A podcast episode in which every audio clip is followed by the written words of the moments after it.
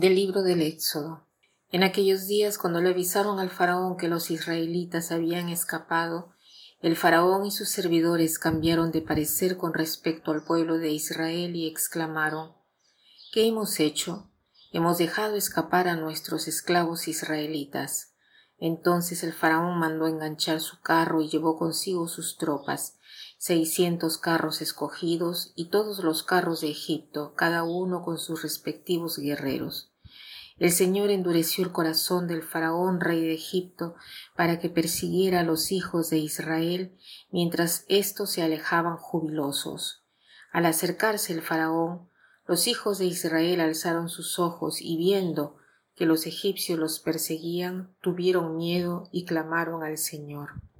Moisés le contestó al pueblo No teman, permanezcan firmes y verán la victoria que el Señor les va a conceder hoy. Los egipcios que ven ahora no los volverán a ver nunca. El Señor peleará por ustedes y ustedes no tendrán que preocuparse por nada. Entonces el Señor le dijo a Moisés, ¿Por qué sigues clamando a mí? Diles a los israelitas que se pongan en marcha y tú alza tu bastón, extiende tu mano sobre el mar y divídelo para que los israelitas entren en el mar sin mojarse.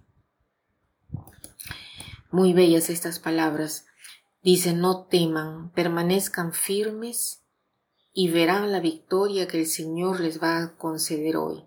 Los egipcios que ven ahora no los volverán a ver nunca. El Señor peleará por ustedes y ustedes no tendrán que preocuparse por nada. Nos encontramos en el libro del Éxodo. Éxodo significa salida. ¿no? En efecto, el, libro del Éxodo es la historia del pueblo hebreo cuando sale de Egipto, donde eran esclavos y se, se, dirigen hacia Palestina, que es la tierra prometida. Ahí había llegado hacía poco la décima plaga, la plaga de, Egipto que prevé la muerte de, de los primogénitos, ¿no? Y el faraón, eh, muy turbado por esto y enojado, trata por todos los medios de seguir a los israelitas. Este pasaje nos dice a nosotros una cosa, que cuando estamos determinados en seguir al Señor, ¿no? a hacer más el bien, es cuando somos más tentados que de lo normal. Parece que no podemos más, es como un renacer al mal. Entonces, ¿qué debemos hacer? Debemos distraernos. No debemos jamás dialogar con la tentación, debemos caminar.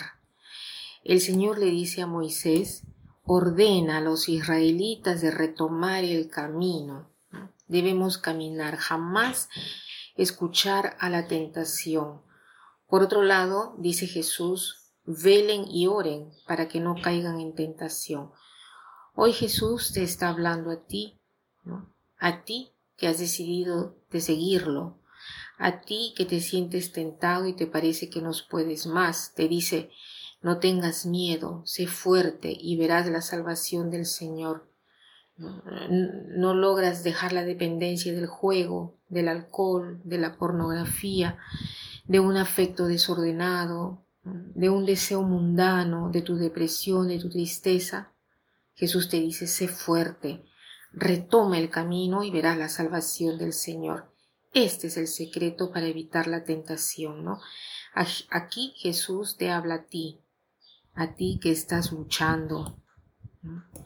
Hoy hagamos el propósito de huir inmediatamente de la tentación y cada vez que se presente, distraigámonos intencionalmente tratemos de hacer otra cosa, hagamos una llamada, busquemos a alguien. La cosa es distraernos, ¿no? Y para terminar, quiero citar esta frase que dice así. El único modo para vencer a la tentación es bloquearla al nacer. El único modo para vencer a la tentación es bloquearla al nacer. Que pasen un buen día.